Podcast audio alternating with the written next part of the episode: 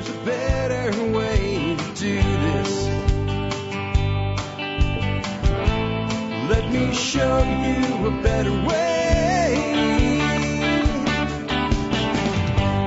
The.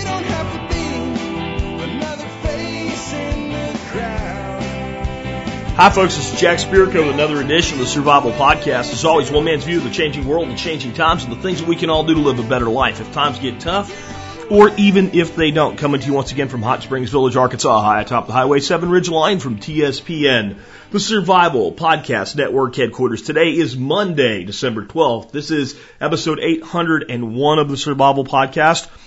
And we're sort of kind of, even before the end of the year, getting back into that regular theme. We're not going to have this happen every week going through the rest of the year because I have a ton of guests booked in in uh, in December, including Joel Salatin this week, which I'm really excited about. But we're going to do a good old fashioned listener feedback show by email, and then going into next year, Mondays we do this show, Fridays we do probably listener calls most Fridays. Um, before we get into your emails though, and remember you can send email to me at jack at the. Put question for Jack, article for Jack, video for Jack, something like that in the subject line. That'll help me filter it and be more likely to uh, vet your stuff and get it on the air.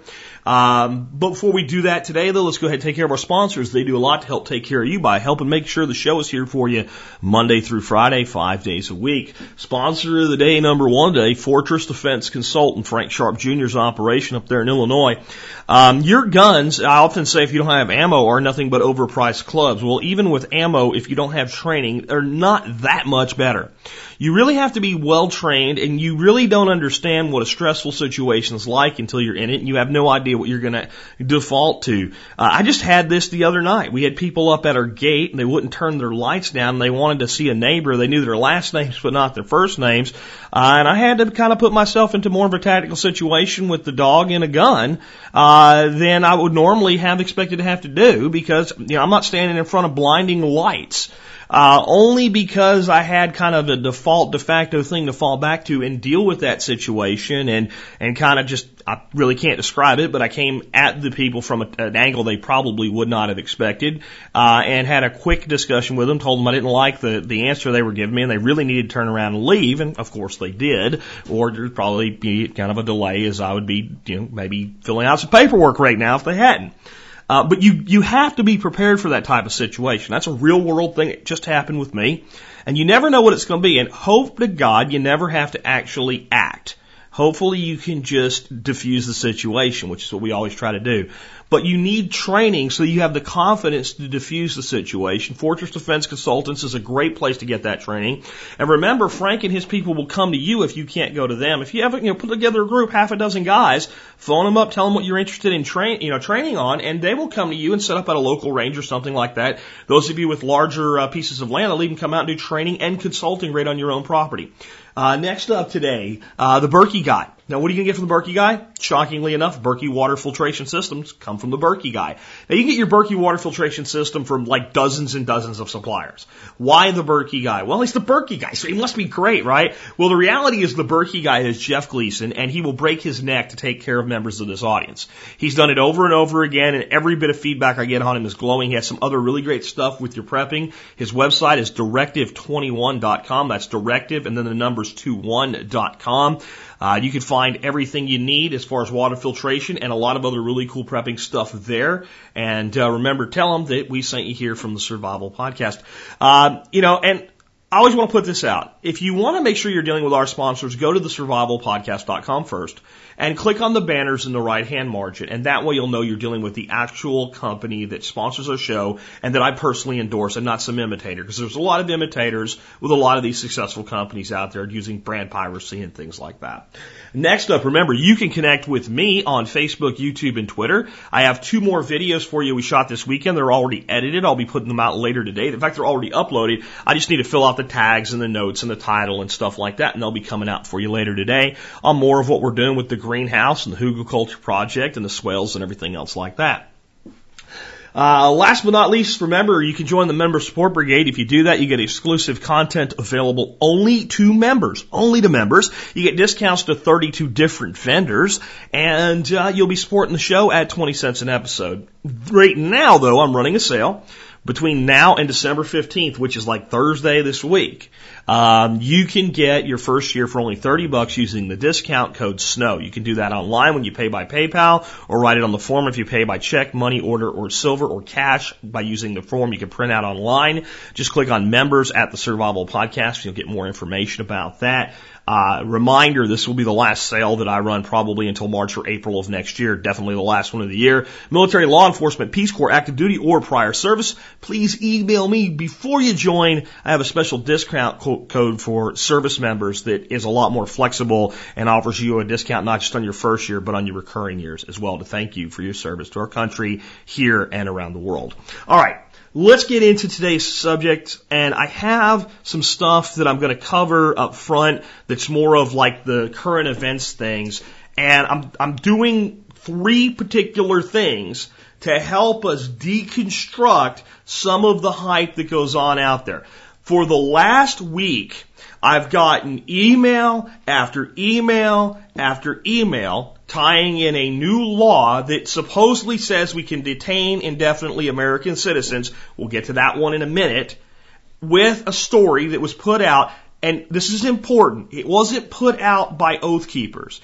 It was repeated by Oath Keepers. My understanding is the original source of the story was naturalnews.com, which I have some issues with that site, uh, and their stance on advertisers that, that mention firearms, and they won't let it. But otherwise, it's considered a credible site with credible information. Oath Keepers got the story, and here was the story. I want you to understand before I read this, if you haven't heard it yet, it did not happen. It's very important. I don't want to throw fire on this issue. I want to put water on it, and I want to help us kind of do that in the future for ourselves. Um, it, it, came to maybe it did come through Oath I'm not sure how this actually started or where it came from or what the source was, but there was basically a reporting that a Mormon church uh, food storage carrier in Tennessee uh, had federal agents come and demand customer lists, wanting to know the identity of Americans who are purchasing food storage from the Mormons. The incident supposedly was confirmed by Oath Keepers Tennessee chapter president Rand Cardwell. Here's Rand's report. A fellow veteran contacted me concerning a new and disturbing development. He had been utilizing a Mormon cannery near his home to purchase bulk food supplies. The man that manages the facility related to him that federal agents had visited the facility and demanded a list of individuals that had been purchasing bulk food. The manager informed the agents the facility kept no such records and that all transactions were conducted on a cash and carry basis. The agents passed for any pressed for any record of personal checks, credit card transactions, but the manager could provide no such record. The agents appeared to become very agitated after several minutes of questioning, finally left with no information. Contacted the manager personally and confirmed this information. I believe that the report of I contacted the manager and confirmed this is, is, is accurate. I believe that Oath Keepers put the story out and then it was either picked up by Natural News or vice versa. I don't know which direction this went. And if I'm wrong about either side, I apologize. Right? Just like, and I'm going to get to how important that is to be willing to do here in a second.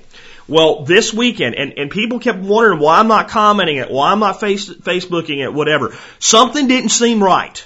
Something about this story, just the, the spider sense was going off. Something's wrong here. I don't know. I'm going to keep my mouth shut on it. I had planned to talk about it today. And let me tell you first what my thoughts were. My thoughts were based on where this came from, I think it probably did happen. And again, this did not happen. Okay? I'll get to that in a second. But my thought was, you know what this is most likely? This is federal uh, law enforcement organizations looking for people making moonshine. Uh, there's a new show out about how they do this, and that in these uh, locations like Tennessee, like Kentucky, like Virginia, and Appalachia, where people make moonshine, they're staking out areas where people are buying large amounts of sugar and corn because making moonshine, of course, is illegal. Now, do I think that our federal government should be wasting time messing with moonshiners? No. I think it's the dumbest thing I've ever heard, the biggest waste of things that I've ever heard. There's so many things that they could be doing that are more important than out there messing with a guy making some corn whiskey.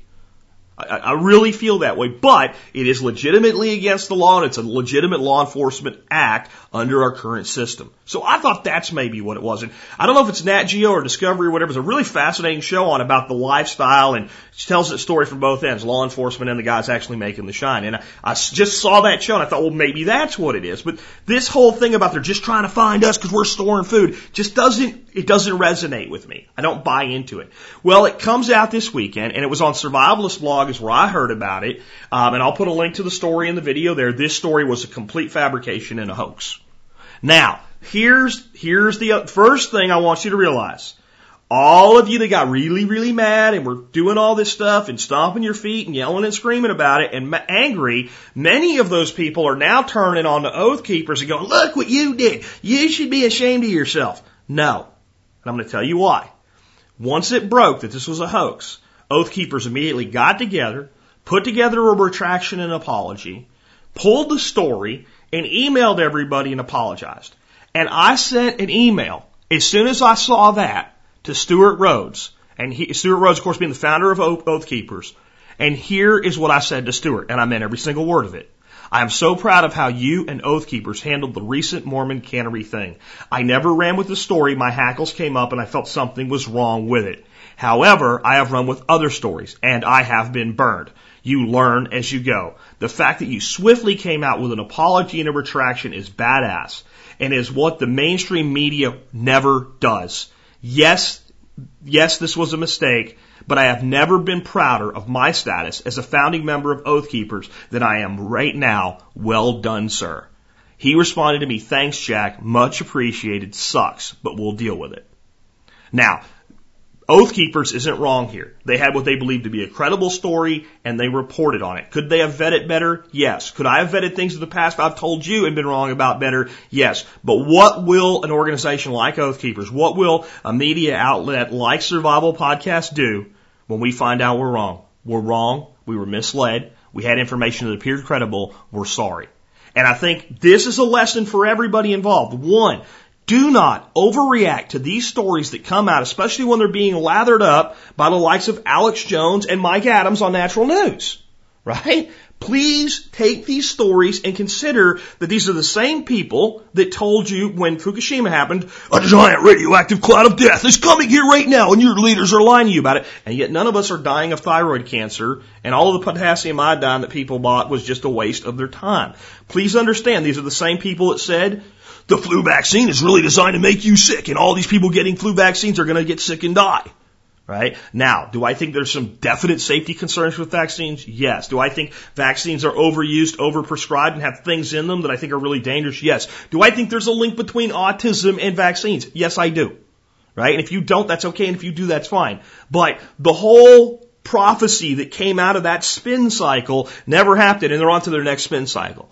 So one thing we can learn is we need to keep a lid on this stuff. We need to be careful and we need to consider our sources. Even when the source is me, you need to, if you don't believe it, check into it. And if I'm wrong, tell me. I'll tell you I'm sorry I was wrong.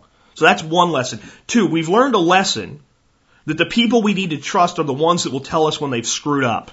And I wanted to say it with an F, but you know, I don't use that word on my show, even though I let a guest use it once in a while. But that's the reality. There's times where I've effed up. And in this case, Oath Keepers effed up. But they also did something else with an F. They fessed up and they apologized so they made it right. So that's something we need to do. As I move into the next thing, there's a huge thing going on right now with MF Global. MF Global had a collapse and there, people are saying this is it, this is the end. Karl Denninger from Market Ticker, um, and of course he's Ticker guy, and I think he's great, and I think he knows a lot of stuff. But he put out a post when it first happened, and the post was another one of his "It's over" posts. And somebody sent it to me and goes, "Gulp, it's over." Uh, you know, Karl says so. I said, "Really? That's the third "It's over" post this year from Karl." Now, I'm not putting Karl down. I'm just saying it's always over, right? But yet it's not over. Now, here is the whole issue that I have with MF Global. It's a big mess. It shows us a symptom of a larger problem, but the total dollars in this MF Global issue are not sufficient to have a real effect on anything. There's not enough money there. Right? I mean, if you look at just the, the Chrysler or the Ford bailout, it's, it's a tiny percentage of that. If this, this thing really became that bad, there's plenty of money out there that the governments would print to fix it, and they could fix it. Now, my concern is what will we see next? Are there bigger ones coming? Is this the first domino? Is MF Global a canary in a coal mine? But all this stuff that just because this happened, it's all going to explode. I kept quiet on it because it didn't make sense. It didn't feel right. It felt like Celente was, was, you know, I like Gerald Celente, but it felt like Celente was overplaying this because he got burned in it. He had money there. And it just didn't feel right. And yet, now I'm looking at it going, this could be a real indicator. I am concerned with, I'm not going to go deep into it today because I got a lot of other stuff I want to cover. But again, here we see an example of someone taking a legitimate event and extrapolating far into the, the, the future for it, but then collapsing the future forward. And I think that's a lot of times what happens in these financial sector things. These people look at these events and they say, man, this is bad and it's indicative of a total collapse. And they're not wrong, but they're collapsing the timeline. It's like everybody wants to be the first one to call the collapse right before it happens. So they always say there's a collapse. And when there is a collapse, they'll say, see, see, I told you right? And, and, just they want you to ignore the 48 other times in the last 46 days that they said it's today. And I don't think it's today. I don't think it's this month. I don't think it's next quarter. I actually think that this country and the world as a whole, they'll, they'll do something to put a lid on things in Europe. I don't know what it's going to be. And it's not going to, it's going to be a great big stinking band-aid with a giant festering infection underneath it. But when they do, and a lot of other things that are going on here. If they allow the banks to start lending money again, a ton of things are going to take off and we'll see the true false recovery that I've been forecasting. I don't even think we've been through that yet. And that is the signal that we're heading for real, real misery. And it'll look good until it really looks good. We're not ready to go over the edge. I've been saying that since 2008. I was saying that before the first fall. I'm being consistent with it. And if I'm wrong, when I'm wrong, I will tell you, just like I said earlier. The other thing is this story about this law that passed the Senate. And uh, that law is called Senate Bill 1867, and it does concern me. It, it concerns me actually a great deal. Um, but I also will tell you that all of the stuff being uh, spouted out by the usual suspects with it, this bill specifically grants authority for them to come take you away and hold you indefinitely as a suspected terrorist. And by the way, someone else said that the terrorist might have seven days worth of food. So if then if you have seven days worth of food, you're a terrorist. They can come take you away, and the Constitution gets shredded, and no one cares, and it's just all over and done. We're all in concentration camps. It's bullshit. All right, it's bullshit. Is there a real danger here? I believe so. But I think if we start, if we start lathering this thing without realism, we're going to have a real hard time doing anything about it. I'd also like to send out kind of a thank you to someone that tried to do something good. Someone that people would think that I would never do. Uh, I'd like to send out a thank you to Senator Feinstein of California, who proposed an, an amendment, Amendment 1126, and it was to limit the authority of U.S. armed forces to detain citizens of the United States under Section 1031. That was rejected. And then the Senate passed this bill 97 to 3. 97 to 3. Now, everybody's talking about like this, like it's done. It's happened. They passed the law. They're coming to get you tomorrow. They're going to get you. They're going to get you. That's how people are talking about this. Let's, let's pull back to some realism. Number one, uh, I am reading right now on the Blaze, Glenn Beck's um, uh, site, the following quote. The Obama administration has threatened to veto the Pentagon policy bill because it argues that the legislation places burdensome restrictions on federal law enforcement. FBI Director Mueller, Defense Secretary Leon Panetta, and Director of National Intelligence James Clapper are publicly opposed to provisions in the Senate bill last month before it passed. So odds are that even if this gets to the ass clown's desk, the ass clown will do something I can thank him for for once and, and veto the bill. Not for the reasons I want him to veto the bill, but doesn't give it a lot of hope. Now, the other thing is, contrary to what you may be being told, this country still runs with a system of government that's been in place for over 200 years, and the Senate doesn't pass laws. They vote on laws, and if they pass them, then the House has to also vote on those laws and pass them. So this bill now goes over to the House, and they have to get it through the House, which is going to be much more difficult than getting it through the Senate, especially with a potential veto waiting on the other end. Anyway, it might not be something they even want to take up, so they'll probably just kill it. If they don't kill it, there'll be massive uh, opportunity to once again install the amendment that Ms., uh, that Feinstein tried to install. Uh, Senator Feinstein tried to install. This basically says this does not apply to U.S. citizens. Even if they pass this law the first time that they detained a U.S. citizen, you're going to see a Supreme Court challenge. So, do I think there's nothing to worry about here? Not at all. Do I think that maybe you need to call your congressional clown and say, hey, guess what, Mr. Congressman? Get, guess what, Mr. Rep? Um, this thing was passed by the Senate and they've thrown it over the fence to you. Don't you dare vote yes on this. I think this is a good one to get politically active on. I think if there was ever one to get politically active on, this is it. But here's what I want to paint for you. All of a sudden, this bill was being uh, connected to, even by Senator Rand Paul, who I like, an arbitrary guideline that people that are potential terrorists may have stockpiles of food, but ignoring the rest of the list, right? That would be one characteristic. All right. I'm not saying it's good, bad, or indifferent. I'm just saying that got tied into this. And then all of a sudden the Mormon cannery story came out and all of these things got spun in this giant web. And look, it's all happening just like the great AJ said. And in the end, we have completely unrelated events. We have complete hyper overreactions. We have some events that are completely meaningless and we have some events with real concern. The problem is when we don't think rationally, and we let all this crap get mixed together when it doesn't belong together, and then we try to fight something like the legitimate fight that we should put up against this, this Senate Bill 1867, and don't just rely on the ass clown to veto it, because he might not, right? He might be playing politics with this thing right now. He might try to be trying to get something added to it. Right? So, but if we let that happen, then what happens? The same thing. And you know what I just saw? You know what I just saw this week? People posting on my Facebook wall, on the Survival Podcast Facebook wall, that this, this, this new Senate bill uh, will prevent us from exchanging food with each other. Like it's going to stop backyard gardens. They're going to ally. Oh my God, it won't die. It's the Frankenstein bill. It's the Frankenstein bill. It passed a year ago. I told you not to worry about it. I told it had nothing to do with your backyard garden. No one's taken away your right to buy seeds, save seeds, exchange seeds, exchange stuff in the back. But yet we're resurrecting that dinosaur yet again. That was the Food Safety and Modernization Act. It was a bill I was opposed to. I, uh, it's a bill I believe we could have killed. But I absolutely believe that the hype from the sensationalist side that said this was about taking away your backyard tomatoes gave the people fighting for it the credibility to say those people are nuts, they don't know what they're talking about, and get it done. And I don't want to see that happen here. And I think we all need to start pulling back and get out of this reactionary thing to everything that we hear. One more thing on politics.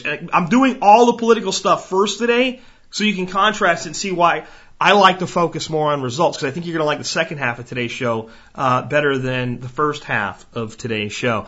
But here's the next question that I have um, from from a, a member of the audience named James.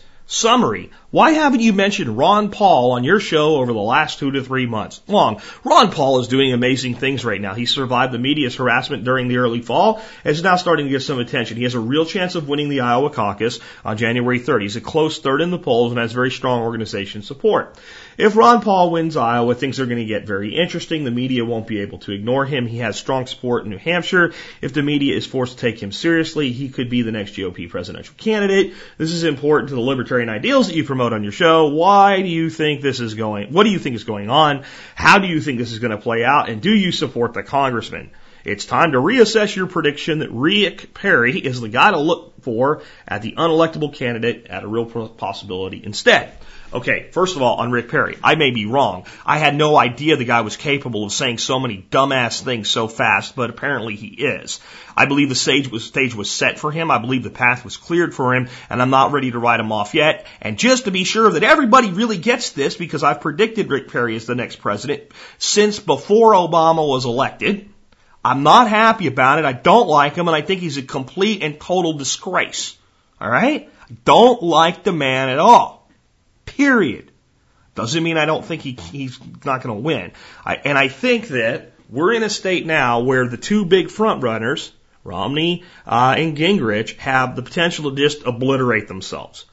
So does Ron Paul step in there? Uh, I hope so. Do I support the congressman? Every single time I get an email from Ron uh, asking for donations to his uh, campaign, I generally respond by supporting him. He's the only political candidate I've ever written a check to in my life. I've talked about him a lot, but why haven't I talked about him in the last two, three months? Same reason I ain't talked about Perry or Romney or Obama or anybody. I'm bored with politics right now. When we get into the election, we can talk about it. Right now, it's nothing but a bunch of polls and a bunch of bullshit and a bunch of lies. They're telling you who's in the lead before anybody votes. They're giving you polling numbers that don't even make any sense. I'm telling you, I think the polls are being steered by the way the questions are asked just to make it interesting because if one guy just stays in front, it's not very interesting at all. I would love Ron Paul to be president of the United States. I am not 100% agree with, with him on everything he, he has.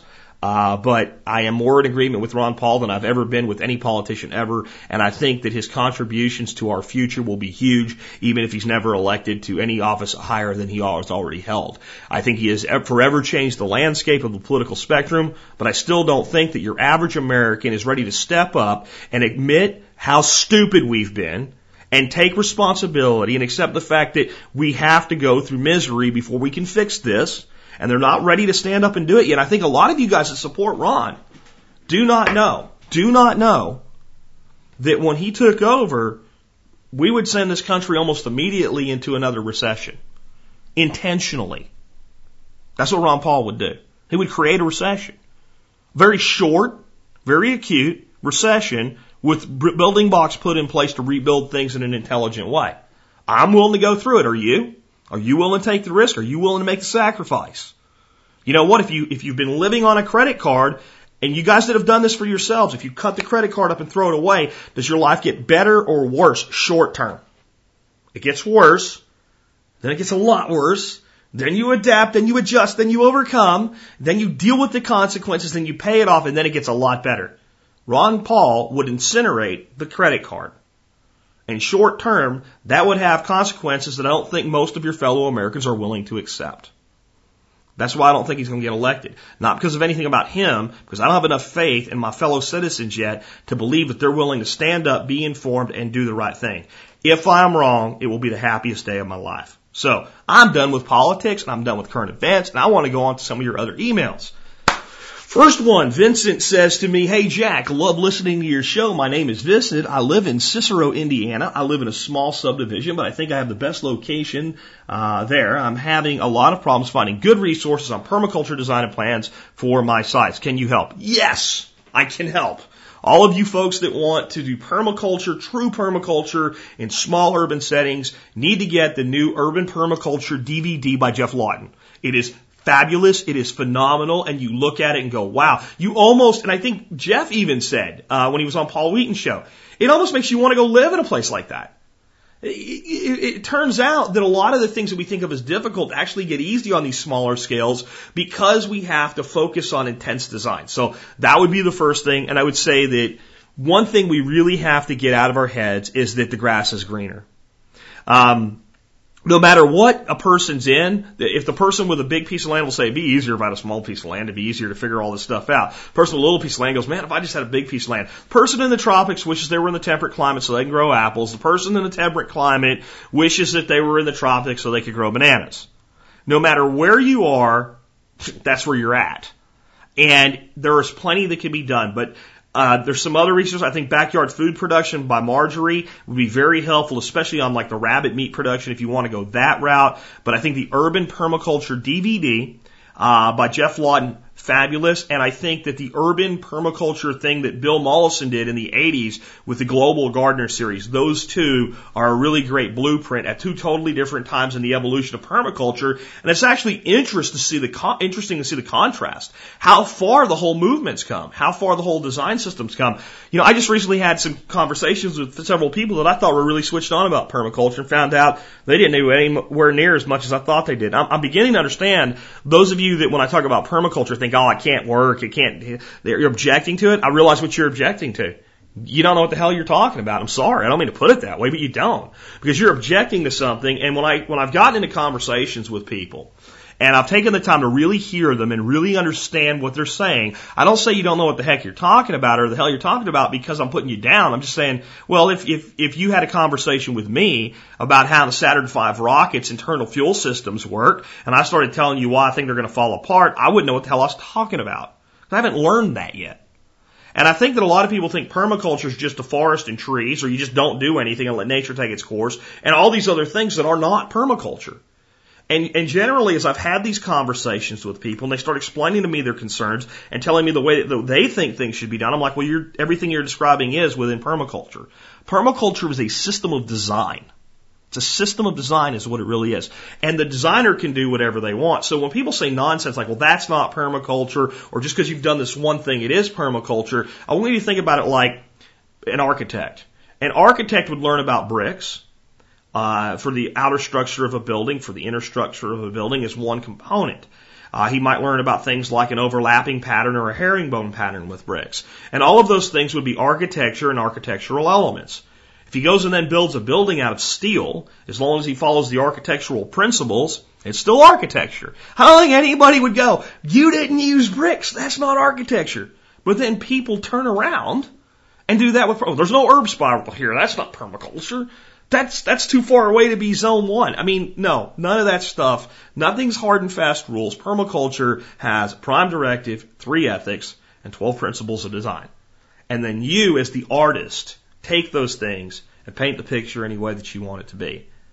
And a lot of those things are actually very, very, very flexible, along with seven zones, uh, or seven layers and five zones. And like I had a conversation with somebody said, I don't want seven zones. Like the zone's there whether you want it or not.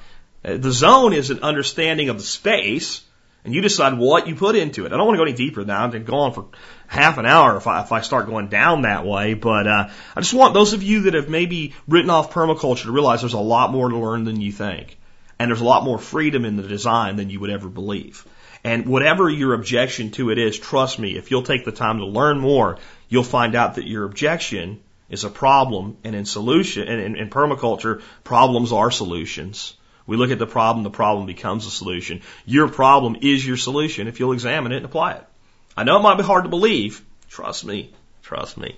All right. Um, next one comes from Chad. Chad says, I was just wondering if you had some good ideas on recipes for wild duck that you wouldn't mind sharing with me. Thanks for all you do. Honestly, I the the way I like to make a duck best is just to bake it, uh, especially like wild ducks in a browning bag, uh, in the oven at about 325 till it's done and uh, maybe make some gravy from the drippings, do some celery and carrots and stuff like that with it. Um, Keith had a Keith Snow had a great recipe where you use basically some mustard and uh, what was some of the other things? Uh, what's the one? I'm cumin and um, another Indian spice, and you take those and you roast them, and then you crack them in a uh, mortar and pestle and use a little oil and rub them onto the skin. It wasn't curry. I, I can't really remember what the other one was, but I think you could take any series of spices that you would like. Uh, fennel would work, uh, caraway would work. There's a lot of different, depending on what, what, direction you want to go. Any group of, of hard spice seeds you, you want, roast them and, and use a mortar and pestle to break them up and then make kind of a paste out of them uh, with oil and rub that in the, on the inside underneath the skin and all over the skin of your duck and roast it until the skin crisps. Uh, that's going to come out really, really well as well. Just remember, don't overcook duck. Duck's easy to overcook, uh, but that's, I mean, basically, I've always either roasted or baked a duck, and, and, and that's pretty much it. Maybe next time we have Keith on, we'll have him talk more about ducks and cooking ducks. Um, this is just kind of an update from a listener named Richard. Uh, and I just want to share with you how much one couple has done in a year. This is pretty impressive. Um, this this past year was a big change. I've been thinking about all the things I've done to improve my life. If it get if things get bad, or even if they don't, this is all I can think of off the top of my head. We, my wife and I, moved out of Manhattan to Brooklyn, just two miles away. Uh, we're now two miles further away from ground zero of an area that most likely attacked by uh, states and non-state uh, actors. So a little bit of reduction in terrorism activity, um, significantly lower housing expense, including taxes, near river and a bridge, uh, cheaper beer. Uh, purchased home with cash, no worries about affordability, monthly expenses, taxes, maintenance, etc., lower than the old rent. Uh, no worry about the mortgage fund disappearing and losing the home uh, at $145,000 off the initial price. So they got 145 grand off. It's a great time to buy. I keep telling you guys that. Uh, have a backyard for the first time since I was a child. Started growing vegetables, herbs, medicinals, first time in all of my life. Uh, can work on wood and metal in, in the back back there in the yard. Uh, started composting, first time in our lives, indoor vermiculture and an outdoor pile. Uh, read, purchased many books about homesteading, permaculture, gardening, survival, etc. Read more than ever before in my life. I'm learning a lot. Hope one day this knowledge will support the wife and I. Six, set up a rain barrel and they're now collecting rainwater mostly to water the garden, but also as an emergency source of water. Set up a bug out bag. We'll set up two more, one for the offices, one for rehearsal space. Uh, set up, uh, set up, started making sure pantry is always full of what we eat. Purchased long-term storable food. Need more, of course. Started storing uh, some water. Got the wife on board with prepping. She supports this 110% now. Stocking up on personal protection devices, mace, etc. Started brewing beer. Got a Berkey water filter and started drinking water with fluoride filtered out also. Purchased more tools and learning how to use better. Got a bat house and a bird feeder in a backyard. Made a Mason bee home. We'll probably have to purchase the bee since Brooklyn may not have any. They're there, dude. Uh, it wouldn't hurt to, uh, to uh, purchase some, but they're there. Uh, I went and saw Ron Paul speak. I purchased a small solar panel to run my TV off of it as much as I can. I purchased a propane grill that I love, and I'm stocking up on propane. Purchased a small portable barbecue grill, a solar oven, and a portable bug out stove. I make sure I always carry a certain set of tools, uh, mini first aid kits. I am setting up a battery recharging process so that I have freshly charged batteries as well as stocking up on regular batteries. Fixed two oil lamps that my parents had, have a stock of oil and wicks, plus three or four oil candles and extra wicks for those two, and tons of normal candles. They're also very romantic, but your wife likes that. We have a safe that weighs about a ton from 1880-ish and have emergency fund in it plus certain metals, uh, including TSP copper and copper jacketed lead. Cool. I bet you, and there's a great way. How do you keep people from stealing your, your safe? Get one that weighs a ton and no one will steal your safe. In that, we have a mini fire safe with important family documents. So how do you protect your fire safe? Stick it in your one ton safe. Cool. My wife and I are signed up to take 10 kick, kickboxing classes, 10 kickboxing classes for self defense. We have a monitored alarm system. We have a small generator, small amount of fuel stored in it. Uh, continue to be totally debt free. Learning to cook various items I never could. I know there's plenty more, but that's all I can think of now. Wow! One year? One year and this guy did all this, and guess what? I know it's like I picked this up, I bought this. I bet you, I bet you the money they saved by making that move of two miles probably paid for everything, and they're putting more money away than they have ever put away in their life. Awesome, awesome, awesome. Here's a not so awesome story. Interesting. This has come from Barb. Barb says interesting article from MS MSNBC on the potential for nine dollar gas in one area of Alaska. Commenters on the article were, as usual, just not getting it. They were blaming the government, the subsidies, et cetera, et cetera. The real problem is they have a single point to get their gas, and it failed due to the barge not arriving because of a storm. They only get a barge for fuel every six months. I don't know what this area's storage capacity is, but I think they do need to add some more storage. It only took one storm to get them to this point. And there's an article I'll link to in today's show notes, but basically that's the story. So this, it's Nome, Alaska, and they get this big barge comes in and there's not that many people there and they only need so much fuel. So the barge comes in, they fill up all these big tanks and that's all the gasoline for Nome for six months. Well, the storm came, the barge couldn't get in, then the winter came and now they're screwed. They ain't getting no gas. So the only way to get the gasoline now is with airplanes. They have to fly airplanes, tanker planes in and give them gas. So the gas is going to cost nine bucks. There's a couple lessons here. One, it doesn't take much to screw up the oil supply. It really doesn't. This is it on a small scale, and we could have a similar event that does it on a large scale, and we could all be looking at $9 gas like that overnight on any given day. It can happen. It's not the most likely thing to happen, but it can. The bigger lesson is have more than one plan. See, the problem here for Nome and the city planners and now the townspeople will suffer because of the city government and city planners is they only have one plan. Gas comes in once every six months, that's enough. Okay, no one's, th- no one thought to ask, should we put in some, you know, as the federal government calls the, the countries, some strategic reserves in place? Uh, no, we don't need that. It's cost too much money. Right. So, uh, should we at least ask the question, what do we do if? Nah, don't worry about it. It'll be fine. What's going to go wrong? We got, we got plenty of time, you know. The, the boats can always get here except for when there's ice, but we have plenty of time to get them here before the ice comes. And then, then it didn't work. And now they're screwed. A gallon of gas last week was selling for $5.98. Uh, the next barge delivery won't be until June. Meantime, flying fuel to the city could increase the cost per gallon by three to four bucks. To put this in context, the average price for gas in New York is about $3.60. In Missouri, it's $3 and a penny.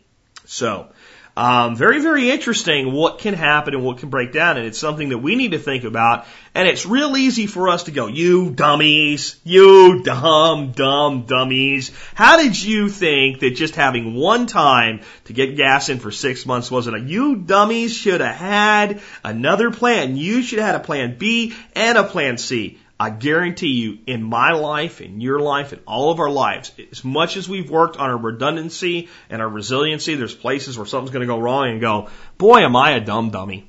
Boy, I mean, I should have saw that. So let's not so much point at these people and talk about what they did wrong. Let's look at what they did wrong and see what it can help us learn how to do right. Another one comes in here from Chad. Chad, Chad in San Francisco, California. Chad says, I was doing some cleaning and came across dozens of old VCR tapes. Well, I got to playing around with the tape inside and found out once you wrap the videotape around something a few times, it's very strong. It got me thinking rather than just throwing them out, they might be an impromptu cordage. I realized they probably wouldn't hold up to heat well, but hey, they're free. They also make a good signal when tied to a tree, stick, or bush, uh, and a way to let search and rescue know you've been through an area if you got lost. Two uses for a throwaway item. I throw a couple of old tapes in the back of my truck. After about a year or so, I throw them out and replace them with fresh ones. I guess because of the heat, you would worry about them breaking it down. Great show. I just thought I'd share with you your thoughts. Okay. Cool stuff here. One, getting in Castaway, Tom Hanks' character, I don't remember what his character's name was, but the Castaway guy. Didn't he use tape for cordage? Wasn't that in Castaway? You know, all the stuff washed up from the FedEx boxes and he pulled the stuff out and some of it was VCR tapes. I think he used tapes as cordage. Somebody correct me about that if I'm wrong. Two, great idea. Can't see why you wouldn't use anything that's available. Three, there's a toxicity issue that you need to be aware of. I'll tell you a story, and this is not so that you'll go do it. This is just to tell you how desperate people get with drugs and why, um, as much of a libertarian as I am, and as much as I don't think drug prohibitions work, we need to continue to send the message that like chemical dependency is a really bad thing, and, and that nobody should be involved in that. Um, we had a lot of people down in Panama. I'm talking about locals now that were highly addicted to crack cocaine and they would begin jonesing for their crack cocaine. And they were very poor people, and they would get to a point where they had no more money. They couldn't get crack, and they couldn't get heroin, they couldn't get anything else. Well, cassette tapes and VCR tapes were still very, very popular during the time, and they were available, and a lot of them were being tossed away, thrown into landfills. It was something you could easily come by. And these people would take and strip the tape out of these uh, devices and put them into water and boil it and drink the water to get high. A lot of them died. A lot of them got very, very sick, but apparently some of them figured it out just right and got some kind of an experience that somehow they enjoyed. I tell you that story for two reasons. One is drive home the importance that we understand with the, the problems that we have with chemical dependency in this country. Because those are the people that are going to not have their drugs if the shit hits the fan, and that's the lengths they're willing to go to. What are some other lengths that they're willing to go to? But the other reason I tell you that story is just to drive home for you guys how lucky you are and how good we really have it. We, we take a lot of time in this country and think about how bad our government is, how bad some of our fellow citizens are, how bad these megacorps that are, are manipulating our, our, our daily lives are. And it's all true. But at least we're not in a place where people are making tape soup to get high. And I think that once in a while we need to look around and be grateful for the opportunity we have. Because the other thing I want to talk to you about today is I'm getting more and more people emailing me things about uh, not buying land because the government will take it away with eminent domain. I'm getting more and more people that are afraid to go ahead and buy their homestead because MF Global might collapse or already did collapse or what's going to happen next. And the government's going to take this and the government's going to take that. The only way that you can prevent the encroachment on your liberty is to act in liberty at all times, all the time, all the time, all the time and to be bold and to go out and do what you want in your life, period. End of story. And if you're worried the government will take your land with eminent domain, buy your land and then lay down the line and say, thou shalt not cross this line and fight. And if they ever do come to take it, get your community involved and say, I'm not going to make it easy on you. You're not just going to do it. You know, be smart. Don't go looking for a fight, but if one comes your way, stand up and fight. And don't let the potential fight prevent you from acting bold and living your life and having the things that you want. You know what? For everything that's screwed up there, we've got it pretty good. We've got it pretty good. And we can lose a lot more of it if we're not careful. I want to tie back a little bit here with the hype at the beginning. Don't let the hype run away. Vet these stories for yourself. Don't believe just because somebody gets on the radio and makes it sound really cool that it sucks really bad and makes it all hyped up and puts theatrics in it that it's true. It doesn't mean that it's true. Don't believe that two things are related just because somebody says they're related. If you, and I'm going to tell you something right now. In our community, we're becoming oversensitized. The same way that we are when somebody says a word like assault rifle, and we're like, oh, it's any gun. Well, maybe the guy thinks assault rifles are cool, right? Or the guy says bullets and he meant cartridge. And oh, it's slander. I mean, come on. Sometimes people are just wrong. Some people just, that's the way they say things. Not everything that you hear is somebody out to get you. And there's a level of paranoia beginning to creep into this community that we need to not have. Do we need to be diligent? Yes. Do we need to fight things when they're an encroachment on liberty and freedom? Yes. We need to do it sanely and rationally so that people will listen to us. If you start sounding like a tin hat whack job, nobody's going to listen to your legitimate points because of the one glaring illegitimate point that's easily disproven. We've got to get sane and logical in the way that we rebut these things. If we're going to call our congressman, we don't yell and scream. We get a very clear cut case and say, I'm a, and because I'll tell you what, that little girl or boy, you know, young, what do you call them, uh, intern or page or whatever that answers the phone at the office, you know, young kid, that when you, they're, they're actually smart kids that do that job. They're not idiots. They believe in what they're doing, uh, and a lot of them have uh, have like gotten married to a system that they don't fully understand yet, but they're generally pretty sharp kids that get that job. And when you call and you articulate what you're saying very clearly, and they hear that from three or four people, they work for you know Joe the congressman or Nancy the congresswoman, and and and they're likely to start going, man, this guy's active, and we this could actually affect the next election. And all of a sudden you start to make an impact. It, does it always work that way? Is it always that simple? No. But I'm going to tell you what, irrational screaming, yelling, hype, and marrying events that have nothing to do with each other together just because it seems like it's happening, that never works. So something sometimes works and something never works. Which one do you do? And I'm going to tell you something that you need to understand as you're examining all these world events. If you try to connect them, you'll find a way to. It doesn't mean you're right. I can connect Tweety Bird, you know, with, uh, I don't know, a Ford pickup truck if I really want to. I come up with a way that the Henry Ford is responsible for Tweety Bird. I, I guarantee you, if I tried hard enough, I could make some kind of you know concept. So if something that arbitrary can be connected, things that are in the same realm are easily connected by the mind. Please understand that. Please use some self-control as you hear these things coming out. And again, that's not to say that some of these things are not legitimate, that some of these things are not highly concerning. It just means that we need to temper them so we don't make mistakes. And when we do make mistakes, we admit them, we correct them, and we drive on. Uh, next one comes to us from Dean. Dean says, We just bought our homestead, and the first night my wife heard something go bump in the night. Of course, she activated 911 by kicking me and saying, Dean, I heard something. I jump up from a sound sleep and take two steps toward the sound. After a full day of moving furniture and boxes, the two steps taught me I was no longer as fit as I was 20 years ago. Then I realized that the location of my guns and ammo was unclear, and the location of my cell was a mystery. Today I got lucky, but even when even when moving, you should think about security. I totally failed there. Done it myself.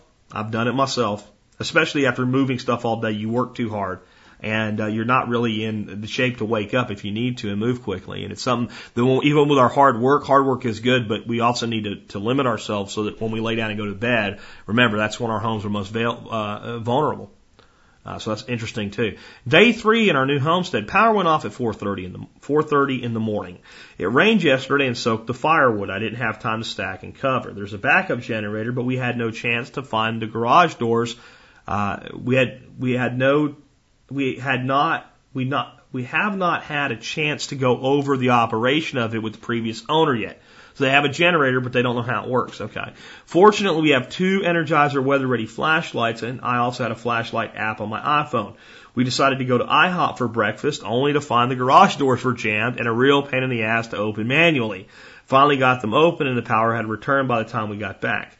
I think God is allowing these things to happen to open uh, my family's eyes to the need for prepping as a lifestyle. I now fully support going off grid occasionally to teach yourself the strength and weaknesses of your preps. Thanks to Jack for the quality of your show. It's truly head and shoulders above the others. Don or Dean. Dean, thanks a lot, man. And I'm glad you're learning these things. And if I told you that I never learned anything through that type of exposure, I'd be full of crap. I screw stuff up all the time, and I think we all will. And I think it's where we have our greatest learning. You know, I, I really do. Uh, I just mentioned at the beginning of the show where I was talking about walking out um, to confront those people at our gate the other night. And uh, I mean, actually, I made a mistake before I did it right. I approached the vehicle way too much with the lights on me, and when the guy didn't dim the lights, I took an alternate course. Um, but that was probably really foolish, and it gave away my position at first, and uh, it uh, it was probably an unnecessary risk. And I didn't want to be belligerent or wrong because it could be a friend of one of the neighbors or, or what have you, or it could have been one of the neighbors forgot their key. And I mean, I was going out there honestly because since they were sitting there, I figured they had called, you know, my neighbors up the road or something to come get them. I was going out there, and if they checked out, I was going to let them in.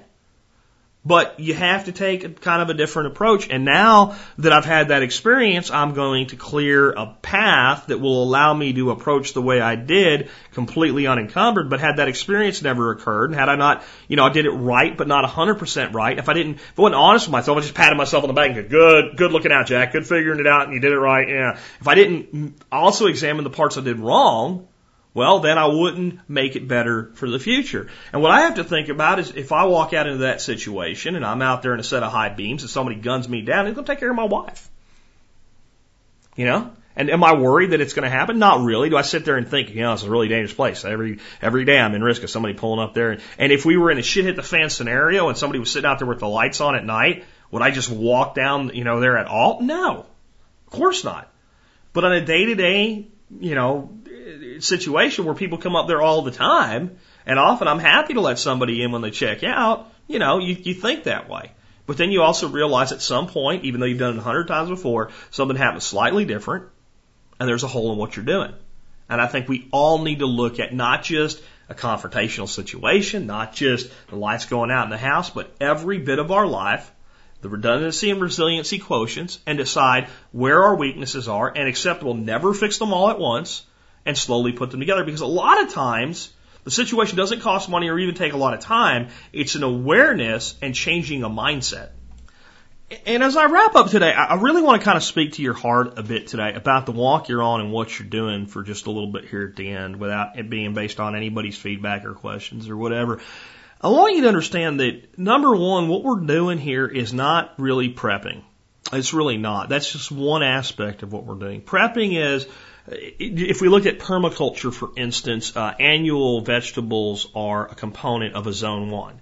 Uh, so are perennial trees and bushes and shrubs. So would be the way we orient our house. And each one of these is a design element. And that design element is designed to create a system that produces abundance. What we're doing here is more accurately described as lifestyle design, and it's why, and it, it's, it, it predates my understanding of permaculture, but when I found permaculture, the two just melded together. And what we're doing is we're designing lifestyles. We're designing our lifestyles in such a way that we are as little affected by the stupidity around us as possible, and we have the greatest possibility to maintain what we want in our lives no matter what goes wrong.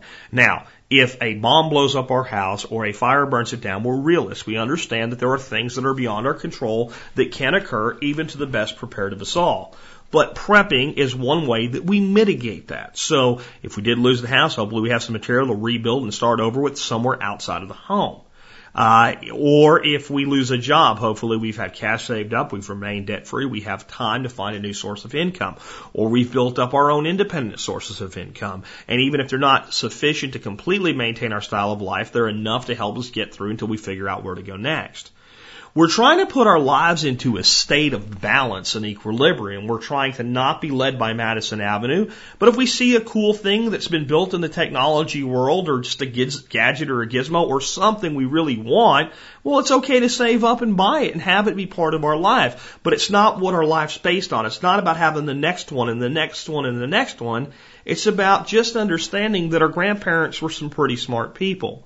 And I want you to think about this. If we took our grandparents and our great grandparents with their philosophy of life and their hard work and their determination and their unwillingness to be bullshitted by anybody, and we brought them into the modern age with all the technology and opportunity that they have today, uh, they would do really well. It might take them a while to get up to speed on the latest iPod gadget or whatever, but you know, basically if they had grown up with it with that mentality and with that attitude, it'd be amazing what they could do today. Well, it's real easy for us to look back and learn their lifestyle and learn what they did and learn what they understood. And it's real easy for us to bring that forward and we have the technology. We have the opportunity that they never had.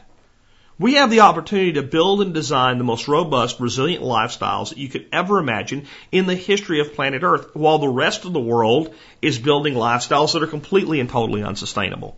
Now, it's only a matter of time before the whole world has what a lot of people refer to, and this isn't religious one way or another, it's just what people call it, a giant come to Jesus meeting. Right? That's, you know, if you've ever heard the term before, you know what it means. If you haven't, it means we have to take things as what they are. We have to look at the past, the mistakes, the future, the history, and where we're really at, and we gotta do something about it. Right? Well, I think the whole world's gonna have that meeting sooner or later. I'd like to be prepared for it when it happens. I'd like to be ready for it when it happens. I'd like to be out in front leading what to do after it happens. And I think it could be five years away or 50 years away, and I don't know. But I'm not waiting. I'm going to lead by example. I'm going to do the things in my life that I know make sense. And I'm not going to cower in fear. And I, if the government does something stupid, then I'm going to fight it. And it's not so much when they say something stupid or talk about something stupid. When they try to act on it, I'm going to stand up against it. That's what I want the rest of my country to do. The rest of my people to do. And I want you to realize something today. For all of the talk about how bad a place we live in, and this is for my, you know, domestic listeners here in the United States, there ain't a hell of a lot of places doing it better. There's really not. And the ones that are doing it good are, are doing it because they're closer to what we say we are than what we're actually doing. And I think we can do even better. I think we can live up to our potential. But I don't think that, you know, the effect that we can have with politics, and that's why I don't talk about it that much, is minimal. The effect that we can have by being strong, upright, liberty loving individuals who demonstrate the way to live is massive. That's how we change a nation. We change it by changing ourselves. And in changing ourselves, we have a dramatic impact and a dramatic change on those that see us and love us and care about us and are part of our lives. And their networks are larger than ours. And it's just like the internet. You put something on Facebook and somebody repeats it and somebody repeats it. Next thing you know, it's everywhere. And those can be mistakes. Those can be something that never happened that make a lot of people angry and then they can feel very disenfranchised. Like, we can fix this by X, Y, and Z. Or we can spread things like, I am fixing this, here's how, and here's my results. And when those things get spread, they're very, very powerful. That's what survivalism really is. Survivalism isn't living in a bunker, it's not hiding out, it's not being paranoid, it's not wrapping your foil hat on with a few more strips, it's not believing somebody's out to get you. It's about ensuring your existence. It's about taking responsibility for your existence and the existence of your family and your children forward. Where have we heard that before? And with that, this has been Jack Spirko with another edition of the Survival Podcast, helping you figure out how to live that better life if times get tough, or even if they don't. In our food these days, you know it's on our TVs. Sometimes we forget we are what we eat. I don't know the answer. It's like there's nothing I can do. It's the price we pay, I guess, when we follow all the rules. There's a better way to do this. Let me show you a better way. You don't have to be another face in the crowd.